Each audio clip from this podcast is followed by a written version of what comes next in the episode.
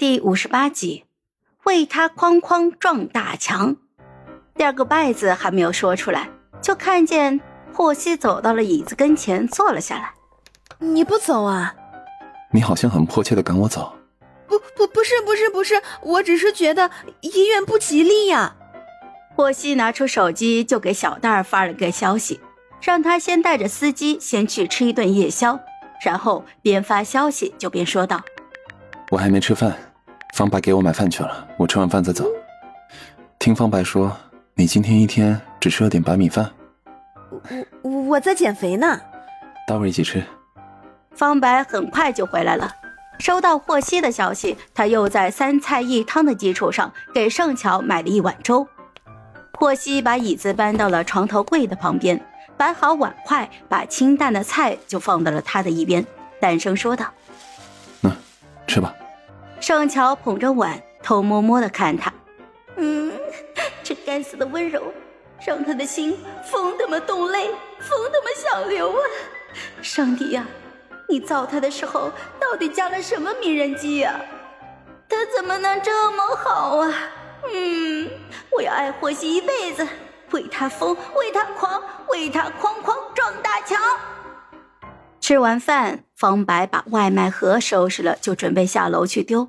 霍希接过他手里的垃圾袋，给我吧，我明早还有个会，今晚麻烦你照顾他了。啊，应该的，应该的。盛乔，你好好养病，我先走了。嗯，霍希，谢谢你来看我。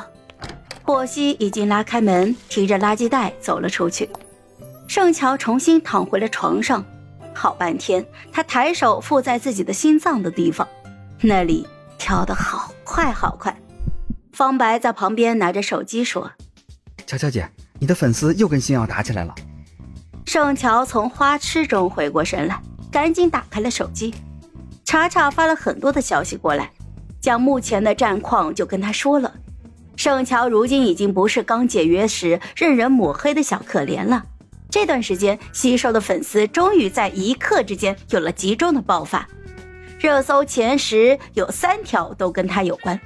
点进去一看，杀人形成的红字图片触目惊心，乔粉声嘶力竭、痛哭流涕，斥责星耀压榨艺人，寻求法律援助，要求立刻解约。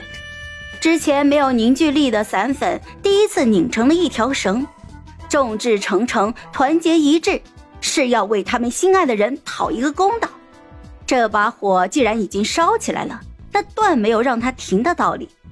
盛乔回复了查查的消息，在管理群里就开完会，重新确定了更加完善的声讨方案，形势可谓是一片大好。